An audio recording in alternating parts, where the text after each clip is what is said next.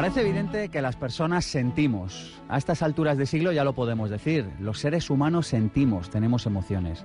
Es más, primero sentimos y después pensamos. Nuestro cerebro reptiliano, ese pequeño amigo que lleva instalado en la parte más profunda de su cabeza, siente, toma decisiones y después el resto de su cerebro se dedica a racionalizar esa decisión. Lo que quizá le llame más la atención es que los grupos, los colectivos, su familia, su empresa también sienten, que las empresas también sienten, que las familias lo hacen, que las emociones no son solo individuales, sino también colectivas.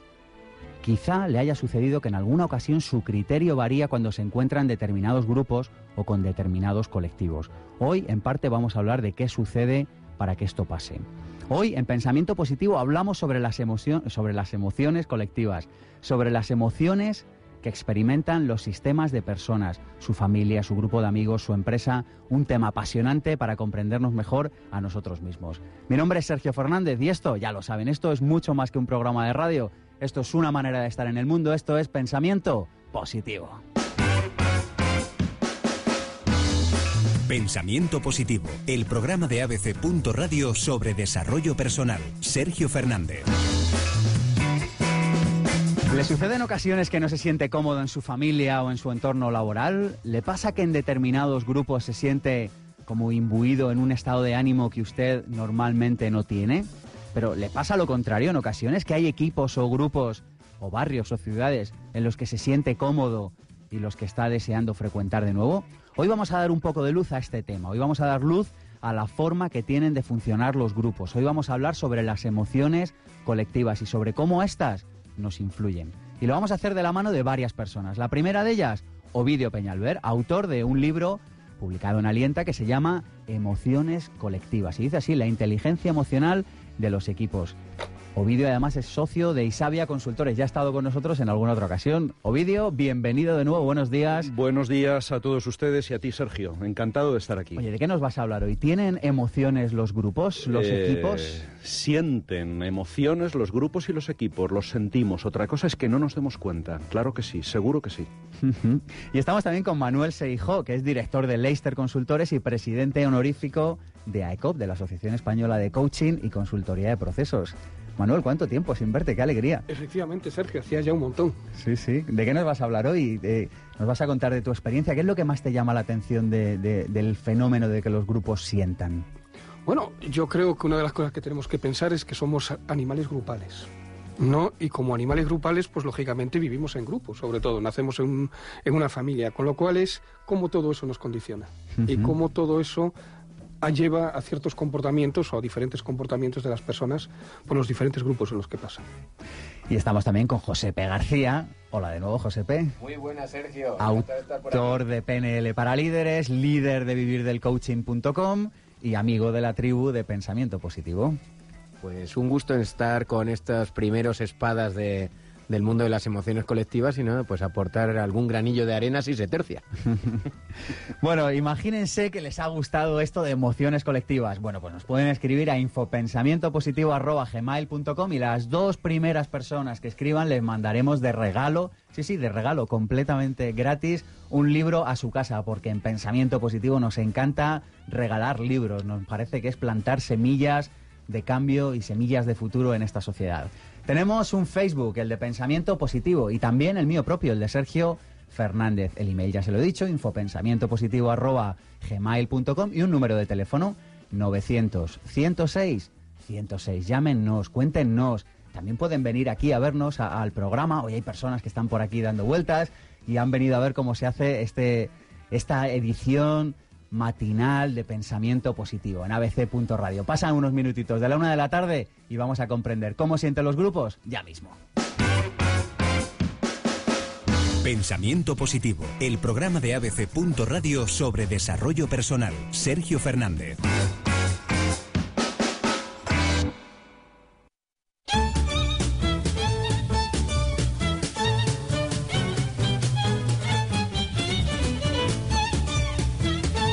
Nosotros forma parte de diferentes sistemas y si comprendemos cómo funcionan y cómo sienten, podemos saber más de nosotros mismos y disfrutar de unas relaciones más satisfactorias con otros miembros de ese sistema. Así que le proponemos un ejercicio. Sí, sí, ya saben, en pensamiento positivo nos gusta mucho el cómo. Es un ejercicio que he extraído de este libro, Emociones Colectivas, y que consiste en lo siguiente. Consiste en identificar los sistemas a los que les dedicamos más energía, aquellos sistemas en los que usted pasa más tiempo para empezar a cobrar conciencia de los entornos en los que nos desenvolvemos. Tome nota, diga, a ver, ¿cuáles son mis 10 sistemas de referencia? ¿Cuáles son mis 10 grupos de referencia? Siguiente idea del día de hoy, en esta pequeña introducción, los sistemas piensan, sienten y tienen voluntad más allá de las personas, más allá de los individuos. Y no pensemos solo en las empresas, esto le pasa también a las asociaciones, a las familias y atención, y hablaremos luego de esto, también a los pueblos, a las regiones y por supuesto a los países. Las personas estamos en ocasiones gobernados por una emocionalidad de fondo que nos inspira y nos domina, a veces de forma consciente y a veces no. Quizá ya le esté sonando esto, ¿verdad? Y por último, eh, Hellinger creó el modelo terapéutico de las constelaciones sistémicas. Hemos hablado ya de esto en este programa. Si van a nuestro canal de YouTube podrán recuperar eh, un par de programas que le hemos dedicado al tema de constelaciones, en este caso familiares. Así que la aplicación del, del, trabajo de Hellinger ha pasado del campo de la familia al de las organizaciones empresariales y sociales. Según Hellinger, es interesantísimo esto. Hay unas leyes u órdenes que rigen todo sistema y contravenir alguno de estas leyes puede dañar la conciencia del alma o del sistema, es decir, de la familia, de la empresa, de su grupo de amigos. ¿Cuáles son? Tomen nota. Hablaremos luego de ellas. Pertenencia al sistema. Toda persona tiene derecho a pertenecer al sistema. Equilibrio entre el dar y el recibir. Y la prevalencia de los que llegaron primero. Luego las explicaremos, pero comprender esto puede cambiar definitivamente su vida dentro de un sistema. Arrancamos la entrevista con Ovidio en unos segunditos.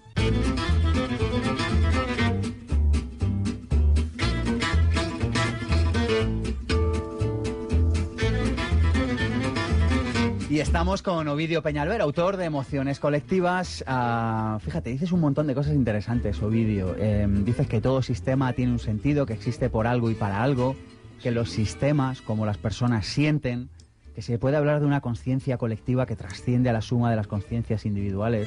¿Qué te lleva a escribir este libro, Ovidio? Pues mira, eh, lo que me ha gustado es lo que yo llamo el secreto a voces, es decir, esto lo van a entender nuestros oyentes eh, de manera fácil cuando piensen en una pandilla de amigos. Tú de repente llegas a una pandilla y ves que hay un ambiente, hay una emoción que es distinta a la que hay en otro grupo de amigos. O vas a visitar a una familia y notas que el ambiente es distinto al de la familia del día anterior. Mm, o vas a una organización y notas que en la tercera planta el ambiente colectivo es distinto al de la primera. ¿Y qué es lo que ocurre? Que esto lo nota el que llega desde fuera, pero el que está dentro está tan metido en ese ambiente que no es capaz de percibirlo. Esto es lo que llamamos un secreto a voces. Tú llegas a una ciudad como París, y no sientes lo mismo que si vas a Nueva York o que si vas a Bilbao o te hablan de los años 20 y no es igual que hablar del siglo XXI que hablar de los años 90. Eso es la emocionalidad colectiva de un pueblo, de un grupo, de una época y me parece mágico, místico, no se ha escrito nada. Hay mucho de emociones, hay mucho de equipos, pero no hay casi nada escrito de emociones colectivas. Eso es lo que me llevó a escribir este libro.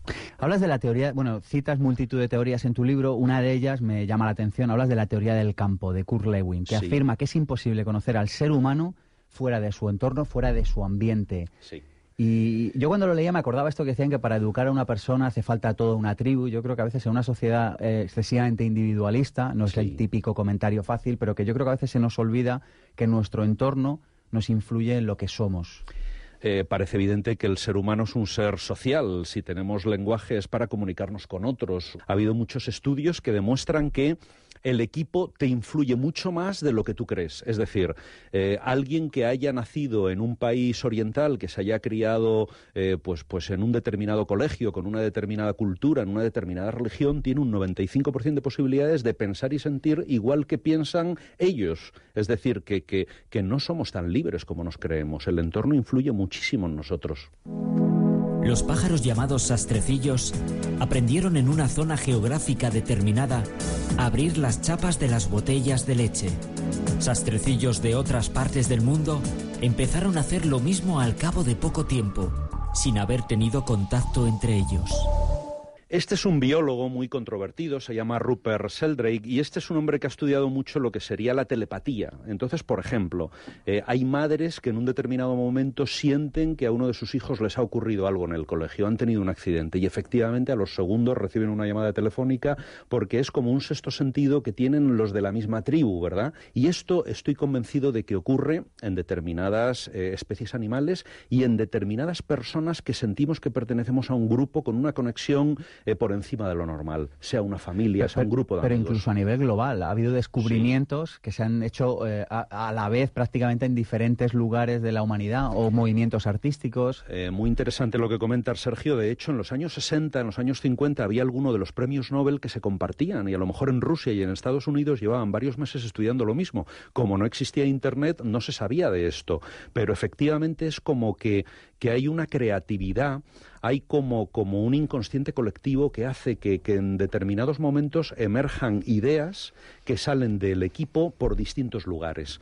Entonces, esto del campo lo que viene a decir es que que un colectivo, un equipo es más que la suma de las partes. Es decir, tú ves a una familia y lo que esa familia termina siendo y haciendo es mucho más que la suma del padre, que la madre, que el hijo, que el abuelo. Y funcionan como un sistema, como el ser humano. Es decir, nosotros somos algo más que nuestros brazos, nuestra pierna, nuestra cabeza. El ser humano es un sistema completo. Lo mismo ocurre con un equipo y siente igual que siente una persona.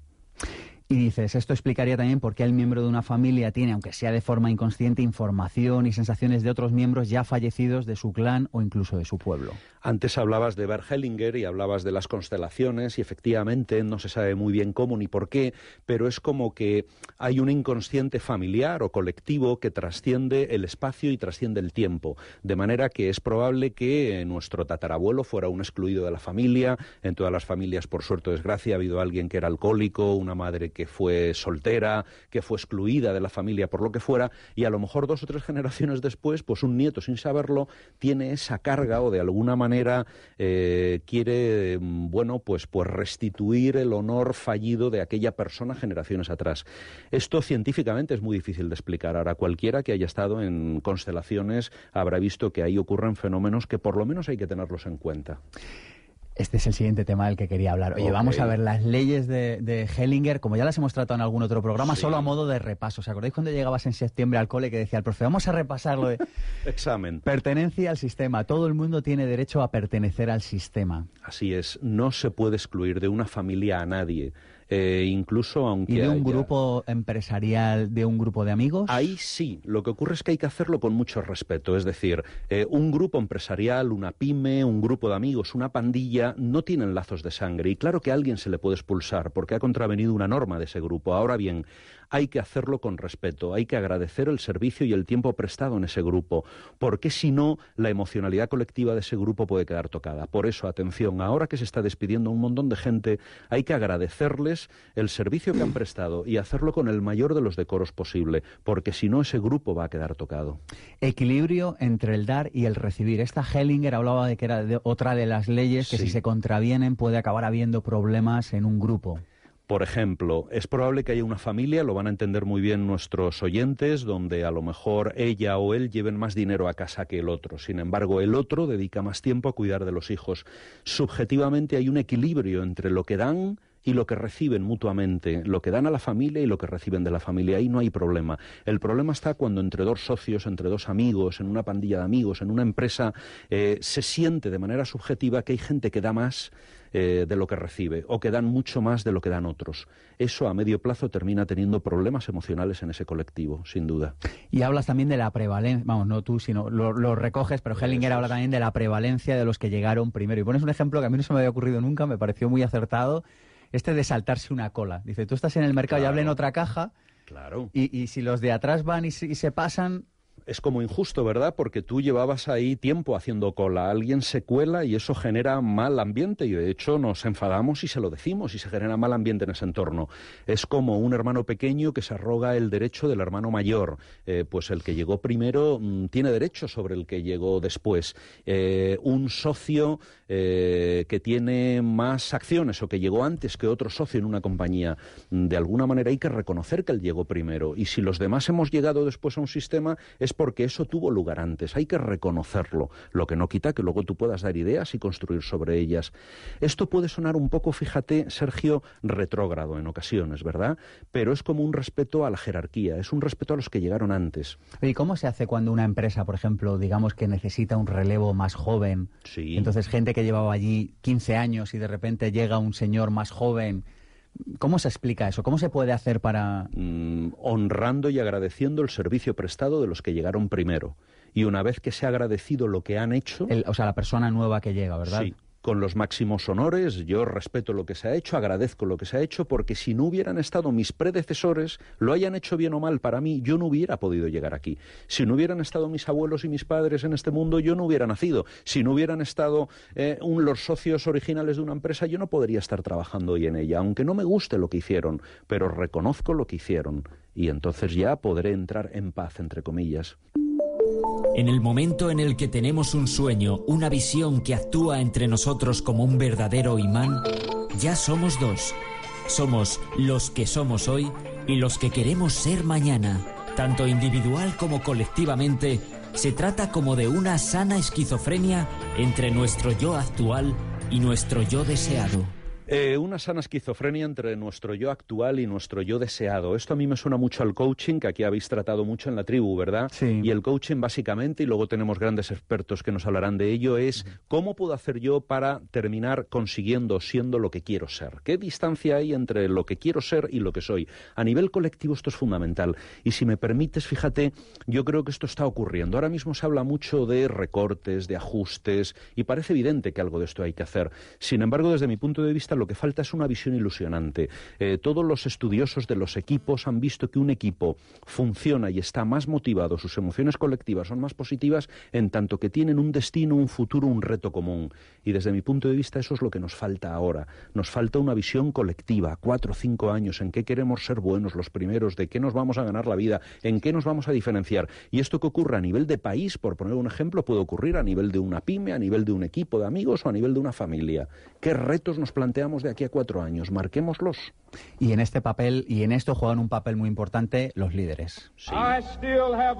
Todavía tengo un sueño. Es un sueño profundamente enraizado en el sueño americano.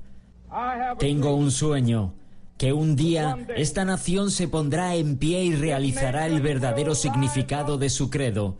Sostenemos que estas verdades son evidentes por sí mismas, que todos los hombres han sido creados iguales.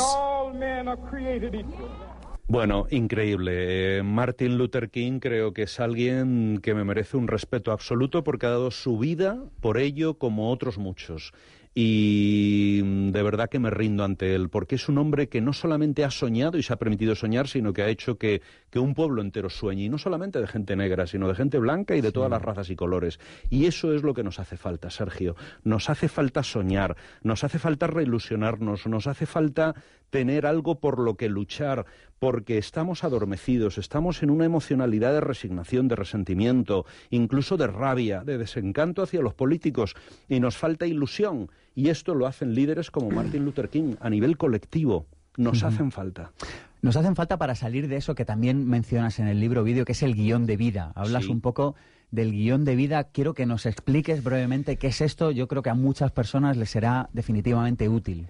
Eh, un psiquiatra llamado Eric Berne, hablando del análisis transaccional, lo que planteaba es que un niño ya con 8 o 10 años está jugando como un papel inconsciente que repite a lo largo de su vida. Eh, por ejemplo, hay gente, y esto algún oyente se va a dar cuenta, que lo que le gusta es iniciar cosas y cuando todo va bien, de repente lo deja y se pone a iniciar una nueva. Y cuando todo va bien, lo deja y se pone a iniciar una nueva. Es como que tiene un guion de vida que repite como un disco rayado de manera inconsciente porque así lo hizo de pequeño, le fue bien y probablemente lo repite durante toda la vida. Bueno, pues la hipótesis es que en los equipos ocurre exactamente igual. Por ejemplo, imaginemos una familia en sus primeros años de constitución con los niños pequeños o un equipo de proyecto o una pandilla de amigos.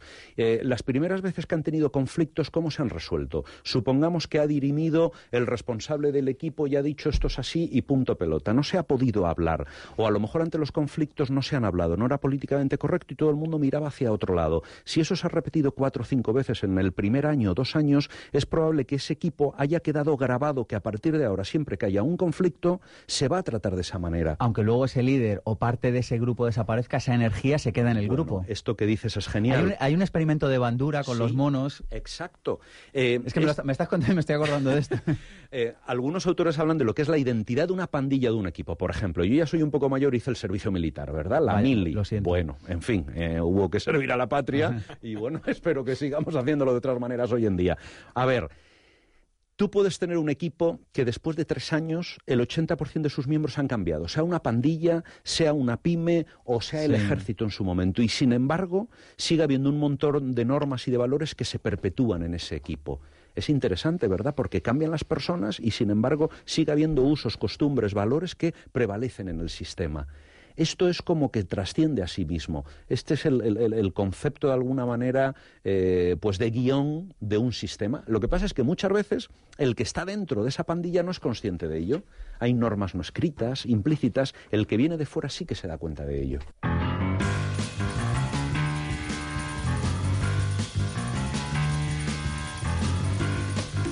Y del otro lado del teléfono tenemos a Enrique Jurado, que nos va a hablar de qué es esta aparente tan solo locura de andar sobre fuego. Enrique, buenos días. ¿Qué tal, Sergio? ¿cómo estás? Encantado de hablar contigo de nuevo, hombre. Igualmente. Pues mira, te cuento, Sergio, tenemos un curso que va a empezar como que ya, prácticamente. Tenemos unos, unos últimos días para quien se quiera apuntar, porque empezamos el día 10, 10 de mayo, es este jueves prácticamente. Entonces, eh, este curso es para instruir, para hacerte instructor de firewalking. ¿Esto qué significa? Esto es para hacer eventos, para desarrollar con equipos de trabajo, que estáis hablando muy bien de todo este tema, Sí. para darles ilusión, para romper paradigmas de cosas antiguas, cosas viejas y para darles una ilusión tremenda para que puedan conseguir ser su mejor versión de sí mismos y para que realmente puedan alcanzar todo lo que todos los obstáculos que se les pongan a la vida los puedan superar y alcanzar esas metas que todo el mundo quiere conseguir en las empresas sobre todo, pero también en, en la vida diaria.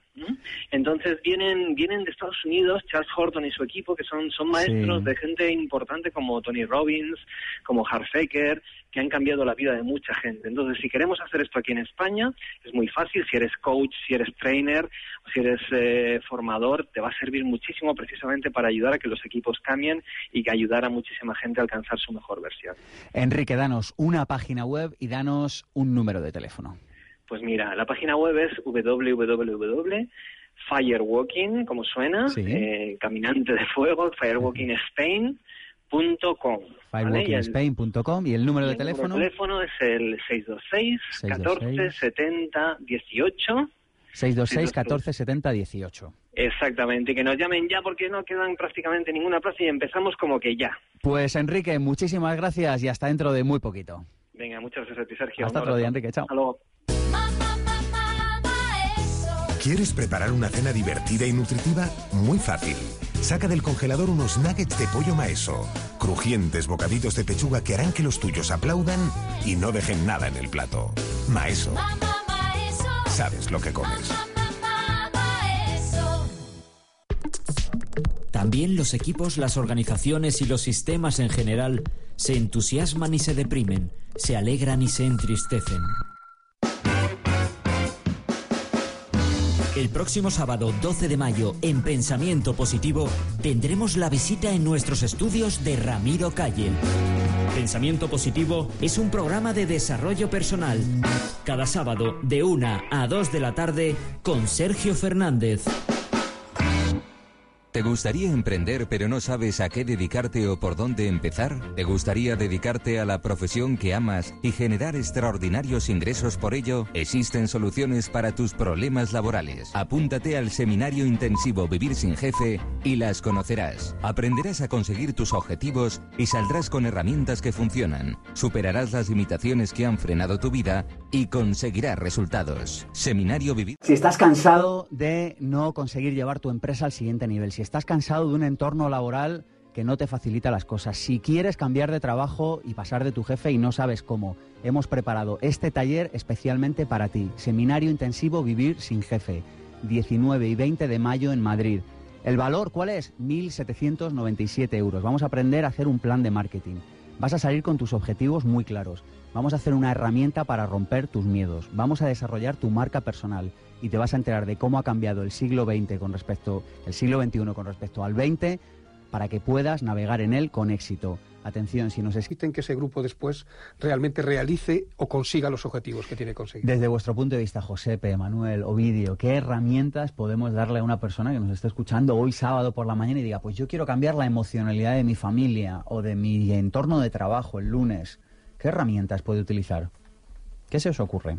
A mí se me ocurren de entrada dos. Una, cambio del aspecto físico. Esto es mucho más importante de lo que creemos. Cambiar tu aspecto físico. El del colectivo, el del equipo, por ejemplo. Pintando si- el edificio. Por ejemplo, cambiando y que cada uno pueda decorar su puesto de trabajo como más o menos quiera dentro de unos límites. Una familia que cambia los muebles de lugar en el salón.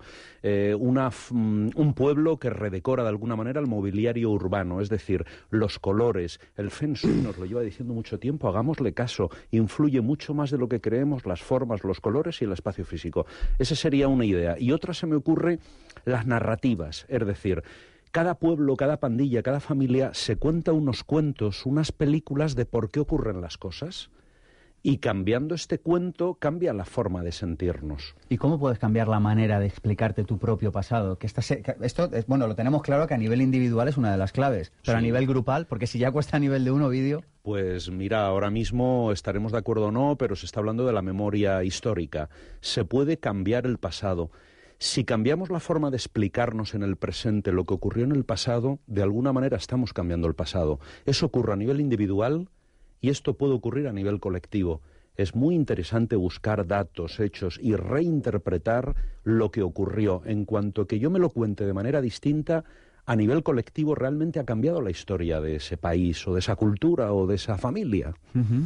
Muy interesante, además, eh, el tema que comentabas del cambiar el entorno físico. Sí. Eh, Malcolm Gladwell ya en sus libros habla del famoso experimento de la reducción de violencia en Nueva York, donde se descubrió que por el hecho de crear un entorno donde había más orden, se limpiaron los graffiti, se arreglaron las ventanas, Sí. eh, se- y se puede decir que la gente percibía un entorno donde nadie estaba dado- mm, dispuesto a dar el primer paso de romper de nuevo un cristal. Pero cuando todo está desordenado, ¿qué más da un poco más de desorden? ¿no? Entonces, eso del entorno físico es fundamental. Y luego, por ejemplo, en los grupos, otra manera también, otra herramienta para, para tomar conciencia y poder cambiar una emoción colectiva, es en PNL lo llamamos las creencias de fuente perdida. Es por qué hacemos lo que hacemos y hacernos la pregunta, ¿pero eso de dónde viene? Por ejemplo, toda la vida en mi casa se ha puesto eh, el cocido se ha echado con, con, con, con, pues, con fideo con- muy espeso, ¿no? Y siempre ya es así, ¿no? Entonces tenemos que bucear y decir, ¿pero por qué es así? Y resulta que es que eh, no había suficiente agua porque la cortaron hace eh, o 90 años en casa de mi abuela Claro. y tuvieron que echar muy poca. Y desde entonces se ha quedado la costumbre. Entonces, a nivel de emocionalidad, de vivir una experiencia en familia, es por qué sentimos lo que sentimos cuando llegan en Navidad. Hay familias que se sienten tristes y hay familias que se sienten alegres. ¿De dónde viene eso? Y cuando se puede decir, desbrozas el- la, la- la emoción de dónde procede, tomas conciencia de que hay una elección, de que puedo elegir porque ahora entiendo, no entiendo el porqué. Bueno, tú que eres muy de programación neurolingüística, estos son las anclas del sistema. ¿no? Al igual que tenemos anclas a nivel individual, hay canciones o fechas o qué sé yo, o un programa de televisión que desencadena una emoción en un sistema. Ya, pero fíjate, hay una frase que dice que los países que no revisan su historia la repiten. Sí. ¿no? No me acuerdo de quién es, pero la realidad es que está ahí. Pero si hablamos de países, hablamos de familias y hablamos de organizaciones.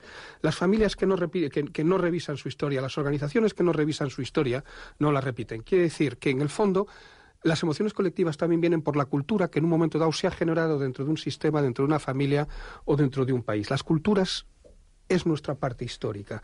Y esas nos llevan a comportamientos y a emociones constantes y continuas. Te cojo un ejemplo. O sea, un partido político, en un momento dado, en su manera de funcionar es ataque, quiere decir, al otro partido político. Hay que atacarlo para sacarlo de ahí y llegar nosotros, ¿no? Entonces, eso es una cultura que se genera y una manera de comportarse y de trabajar que ese partido político se genera. ¿Qué pasa cuando ese partido político deja de estar en la oposición, no?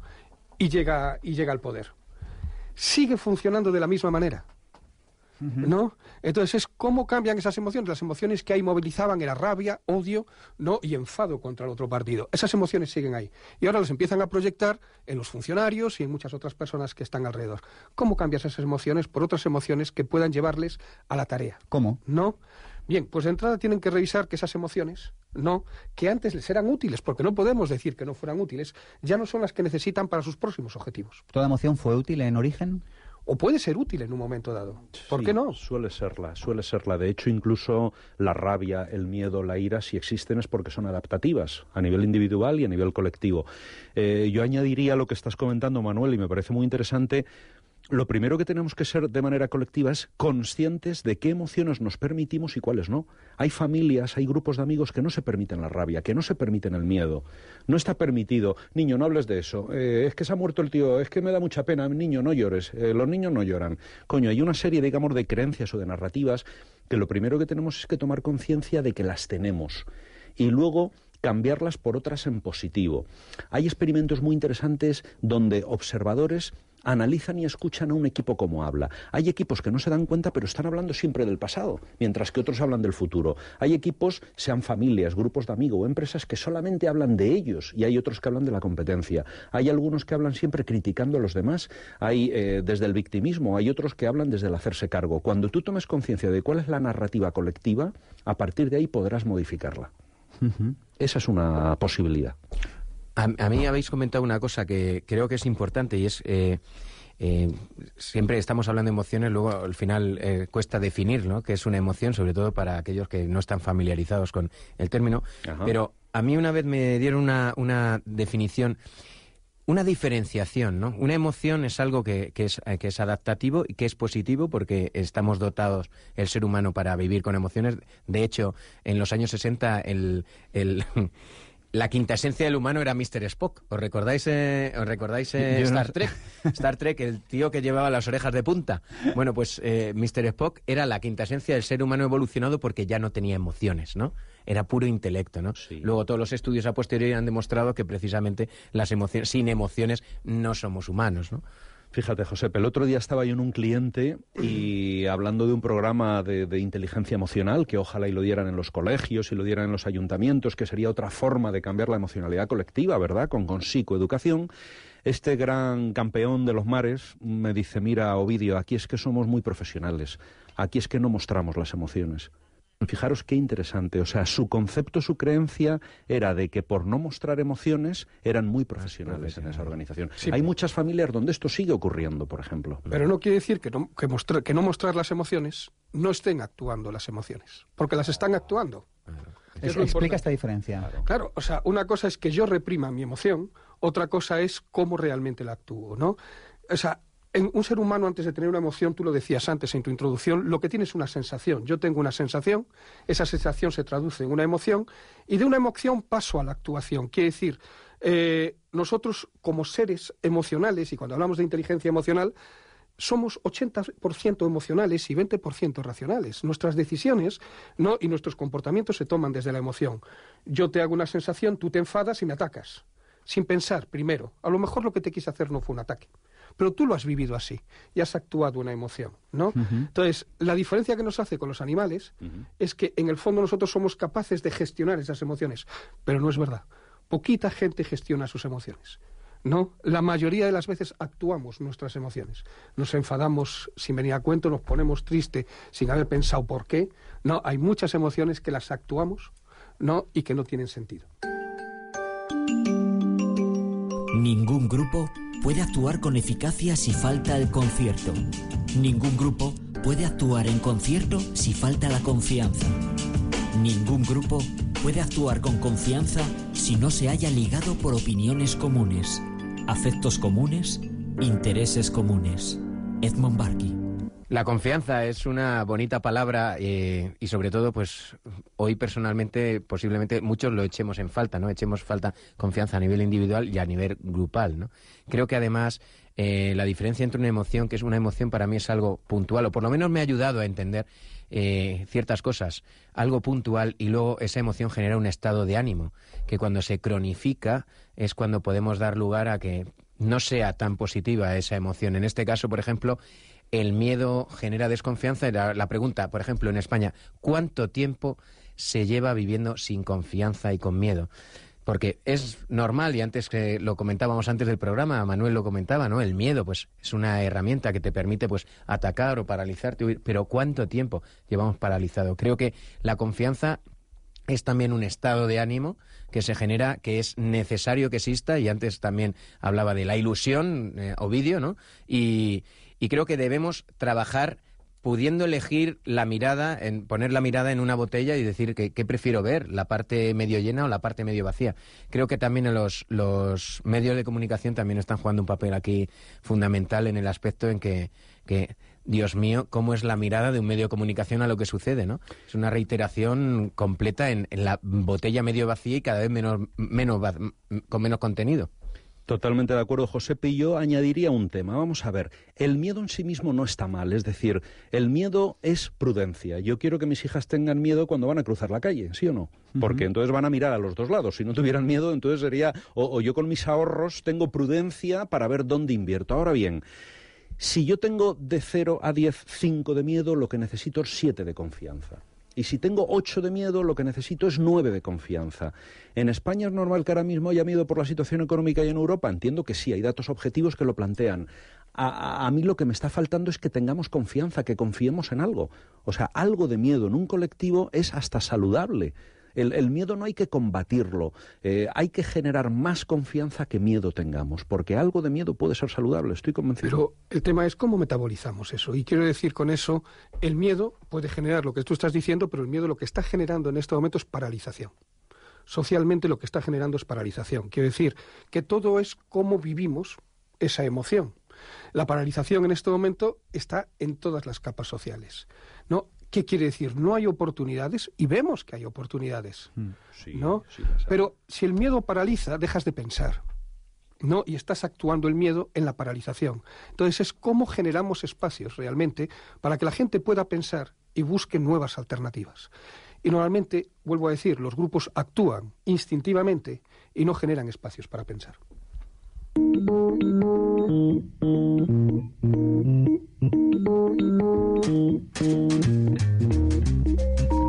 del otro lado del teléfono tenemos a nuestro amigo Raymond Samso, que hoy nos habla, no para proponernos libros como otras veces, sino para hacernos una propuesta de un seminario en Madrid. Raymond, buenos días. Hola, buenos días, ¿qué tal? Me encantado hablar contigo, hombre, otra vez. Yo también, gracias. Oye, ¿de qué va este seminario? El Código del Dinero en Madrid en junio. ¿Para, para qué sirve y a quién va destinado? Bueno, pues mira, te hago una pregunta. ¿Tú sabes cómo se siente una persona que cada vez trabaja más y cada vez gana menos y que hace cosas en su trabajo que no le interesan para un jefe que no le gusta? Pues, bueno, pues, pues una situación este, dramática.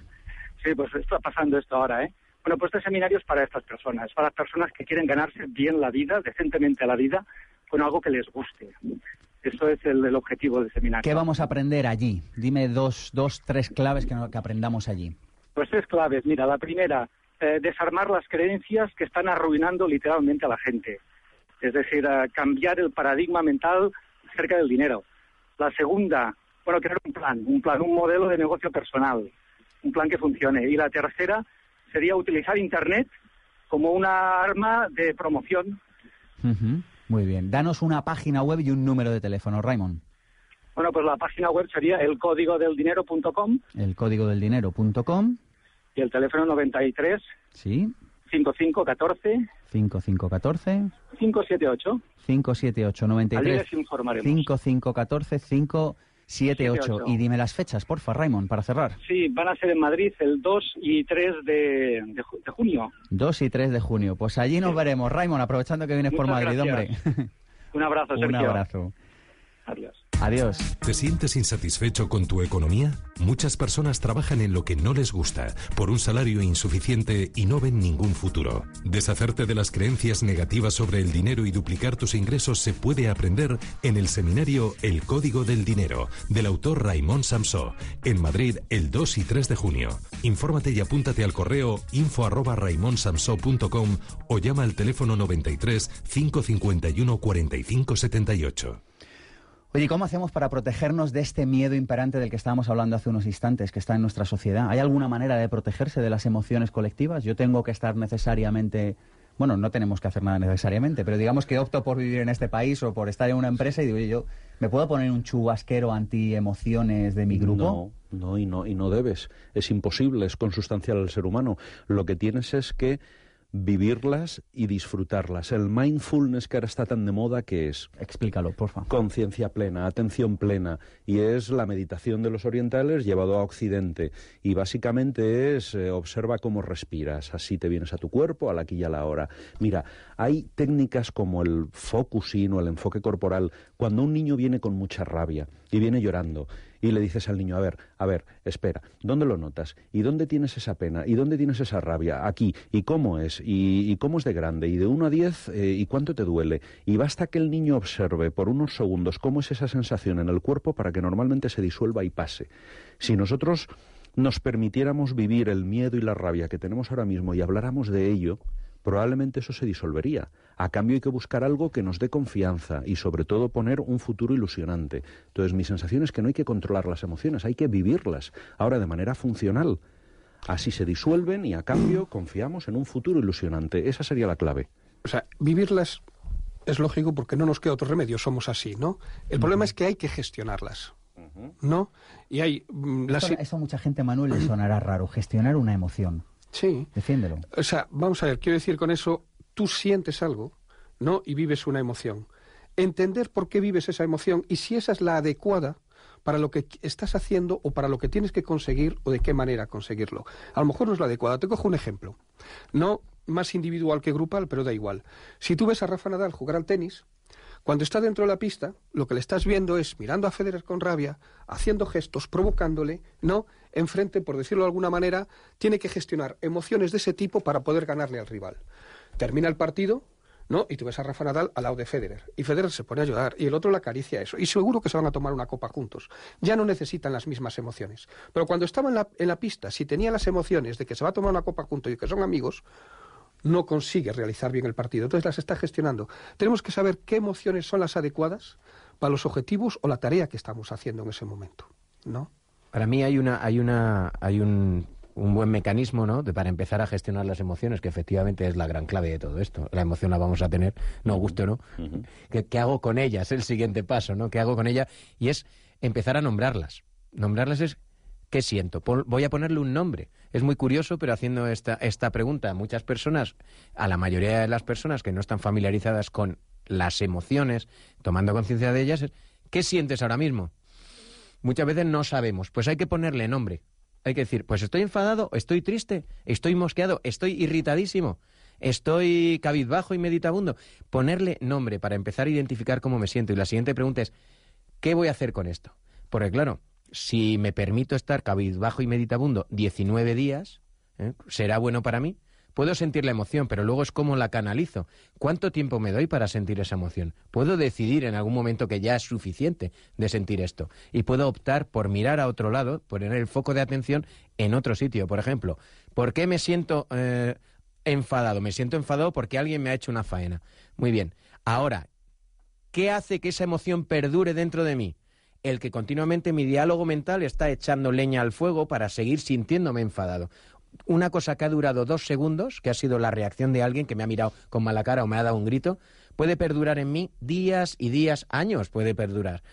en los grupos, fíjate, en, en, los pueblos, ¿no? Por ejemplo, las familias que no se pueden ni ver desde hace 19 generaciones porque uno le quitó la burra al otro, ¿no? Entonces, ¿qué pasa? Pues que puedo cambiar mi diálogo mental o puedo elegir mirar en otra dirección. Me puedo hacer la pregunta, ¿y a qué puedo estar agradecido hoy? ¿No? Por ejemplo. Pero fíjate, es muy interesante lo que dices, porque en el fondo lo que tenemos que ver es que muchas de nuestras emociones nos las proyectan otros, no son nuestras. ¿No? Los otros nos proyectan sus emociones y actuamos las emociones de los demás. Con lo cual, el poder entender nuestras emociones y saber si son nuestras o son proyectadas por otros, y eso a nivel individual o en grupo, ¿por qué pedimos o por qué los jugadores del Real Madrid empiezan a enviar por Twitter que toda la afición grite? Porque quieren recibir, en un momento dado, un impacto emocional que haga que en ese momento ellos puedan hacer su labor mejor. ¿No? Pero desgraciadamente, eso lo están pidiendo para una manera positiva, pero muchas veces recibimos emociones que nos llevan pues como el miedo, la paralización, otra manera, y que son colectivas influidas en una persona. Las emociones se contagian, esto es una máxima. Tú llegas a un velatorio y, bueno, pues lo normal es que te pongas, además es que hay estudios muy interesantes que pones cara de serio, aunque no lo estás. Pero si pones cara de serio, terminas estando serio. Es decir, es como los actores, ¿eh? que empiezan a hacer determinadas respiraciones de manera artificial y terminan llorando o riendo, con lo cual, mm, claro que se contagian. Ahora, el asunto está, y la psicología positiva ya nos da muchas claves, en que en que tú tienes que gestionarlas, que es lo que decías tú, observarlas y de alguna manera te tienes que dejar contagiar por las positivas y no por las negativas. Es como los niños cuando decían esto me rebota, ¿eh? me rebota, pues es igual. claro, júntate con gente ilusionada, júntate con gente divertida y es más probable que tú eh, seas divertido. Ve con grupos divertidos. Eso es así. Es decir, júntate con grupos donde la emocionalidad sea la que tú quieras tener. Hablas al respecto de esto, la diferencia entre emoción y estado de ánimo. Sí. La emoción, a lo largo de un día, una persona puede tener ciento y pico emociones. Yo puedo sentir rabia, ira, agobio, eh, miedo, sueño, angustia, y en un autorregistro de un día terminas teniendo ciento y pico, parece mentira. Eh, sin embargo, en un grupo esto es, es menor en el tiempo, pero mayor en intensidad. ¿El estado de ánimo qué es? Yo puedo llevar eh, desde hace un mes estresado, o puedo llevar desde hace un mes eh, cansado, o puedo llevar desde hace un mes eh, resignado y como tristón, lo que no quita que a lo largo de un día yo pueda sentir 100 emociones, pero, pero el estado de ánimo, como su nombre indica, es algo que está perdurando más en el tiempo. Hay equipos que llevan meses estresados, resignados, resentidos, en, en ambición, eh, entonces el estado de ánimo perdura en el tiempo, lo que no quita que en un día ese equipo o esa persona pueda vivir diferentes emociones. Bueno, y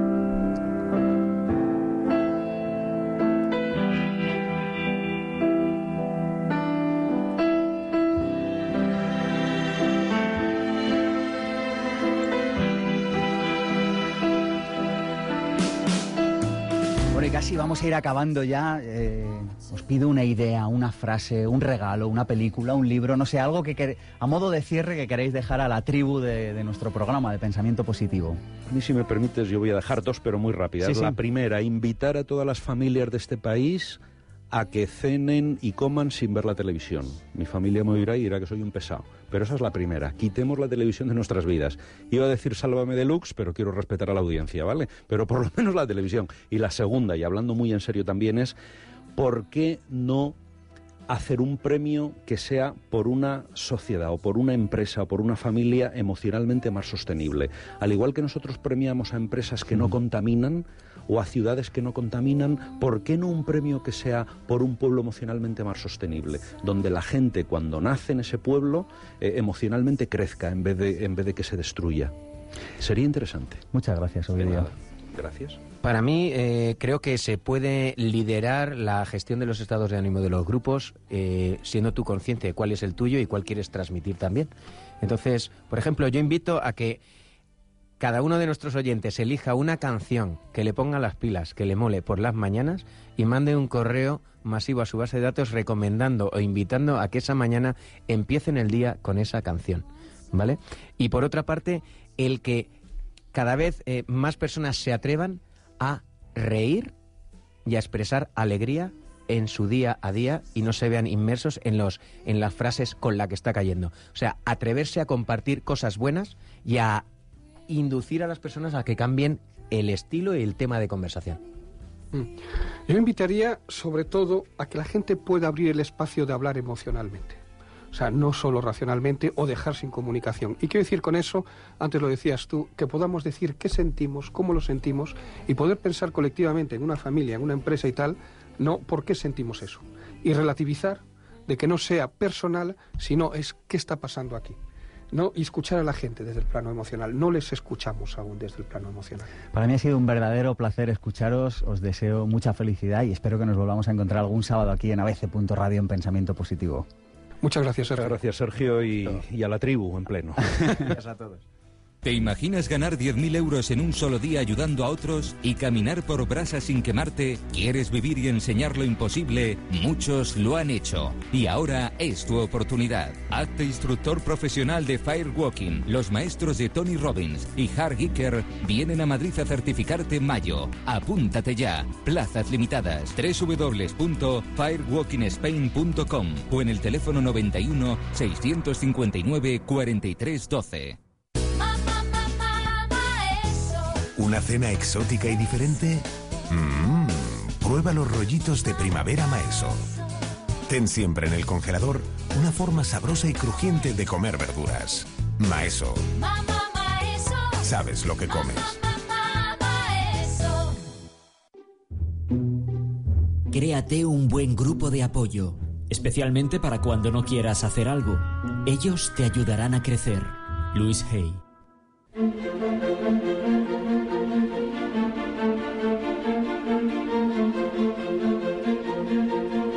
Pensamiento positivo, el cierre.